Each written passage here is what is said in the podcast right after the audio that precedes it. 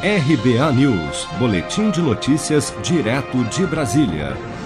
Cerca de 100 mil funcionários dos Correios poderão entrar em greve a partir da próxima terça-feira, 4 de agosto, segundo os sindicatos que representam a categoria.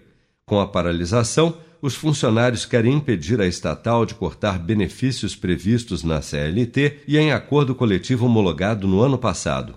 Para o diretor do Sindicato dos Trabalhadores dos Correios do Paraná, Oséias Bravo de Melo, a greve se justifica por uma decisão do STF que fará com que a categoria fique sem a proteção do acordo coletivo a partir de 1 de agosto. Nós, do sindicato, né, os trabalhadores dos Correios, estão sendo empurrados para uma greve.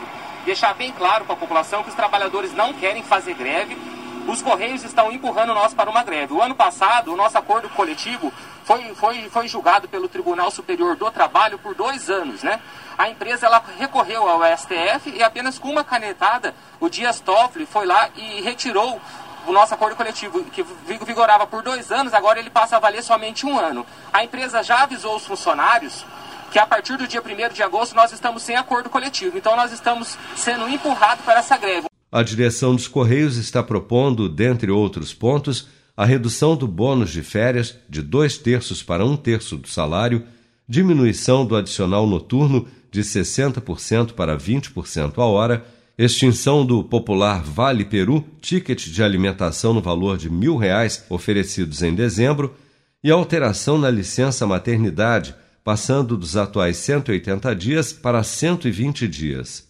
A categoria de funcionários dos Correios não concorda com o que está chamando de pacote de maldades, e como as negociações com a direção dos Correios não avançam, os 31 sindicatos que integram a principal federação de trabalhadores da estatal no país aprovaram um indicativo de greve. No dia 4 de agosto está prevista uma Assembleia Nacional para confirmar ou não a paralisação.